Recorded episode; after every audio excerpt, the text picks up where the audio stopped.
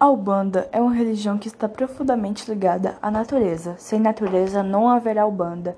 Isso porque nossos Oshiras e espíritos habitam justamente as florestas, campinas, cachoeiras, pedreiras, lagos, pântanos, rios, praias, mares, etc.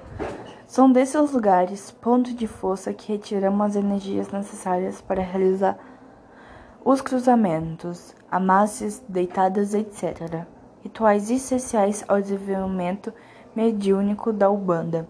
Por essa razão, mais do que qualquer outra pessoa, o ubandista deve ter uma fonte, forte consciência ambiental. Como iremos pe pedir o auxílio e a presença do Senhor das Matas se quando lá estamos sujamos seu espaço, queimamos suas árvores, matamos seus animais? E a senhora da cachoeira, será que fica feliz ao ver a quantidade de líquidos, toco de velas, alguidares deixados em seu recanto? É lógico que não. Uma das melhores oferendas que fazemos a essas forças é preservar seu dom, seus domínios. Devemos respeitar cada ponto da natureza como se fosse um templo sagrado e intocável. Por isso, quando houver necessidade de realizar uma oferenda em qualquer lugar da natureza, Evite deixar qualquer espécie de lixo. Procure utilizar materiais biodegradáveis no lugar de plásticos, vidros, metais, etc.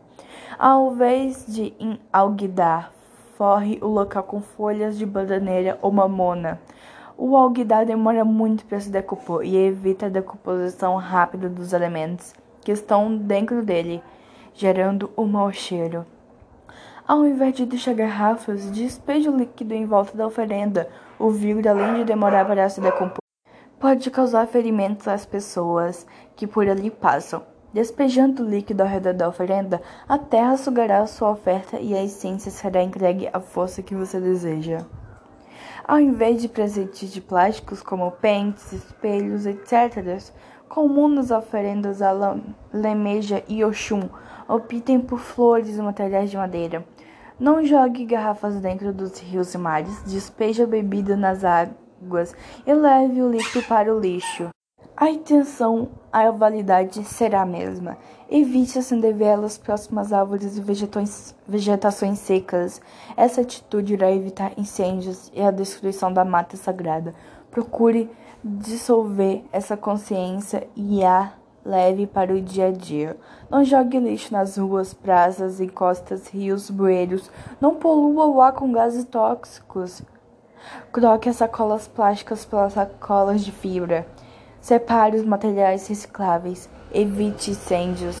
Aconselhe aos demais pessoas a tomarem as mesmas atitudes, pois só assim poderemos salvar nosso planeta. Com essas atitudes simples e inteligentes, o bandista se integrará ainda mais à natureza, passando a ser parte dela. Integrará ainda mais a natureza.